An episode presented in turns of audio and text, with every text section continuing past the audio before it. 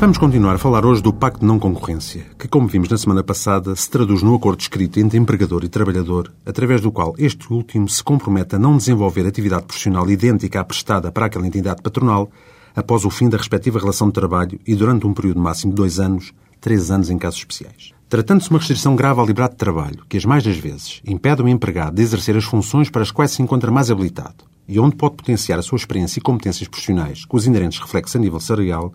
importa definir, com rigor e exigência, as situações que podem justificar uma limitação como essa. A lei limita-se a dizer que tal pacto de não concorrência é permitido desde que o exercício da atividade do trabalhador possa causar prejuízo ao empregador, num conceito vago e genérico que, como um poço sem fundo, consente tudo ou quase tudo.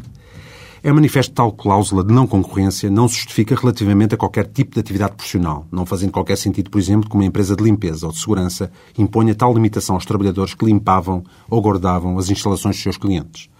Só existirá fundamento legal para o pacto de não concorrência quando o trabalhador, no momento da cessação do contrato de trabalho, se possa configurar como um concorrente por conta própria ou alheia, especialmente qualificado e com uma posição de clara vantagem sobre as mais empresas já existentes ou a surgirem no mesmo setor de mercado. Entende-se que um empregado poderá fazer uma concorrência desse tipo, chamada diferencial, relativamente ao seu empregador se, designadamente pelas funções desenvolvidas para este, tiver tido acesso a informações sensíveis e ou confidenciais acerca da sua atividade,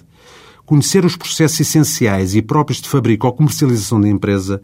ou tiver tido contactos com a sua clientela que lhe permitam desviar no futuro uma parte significativa da mesma.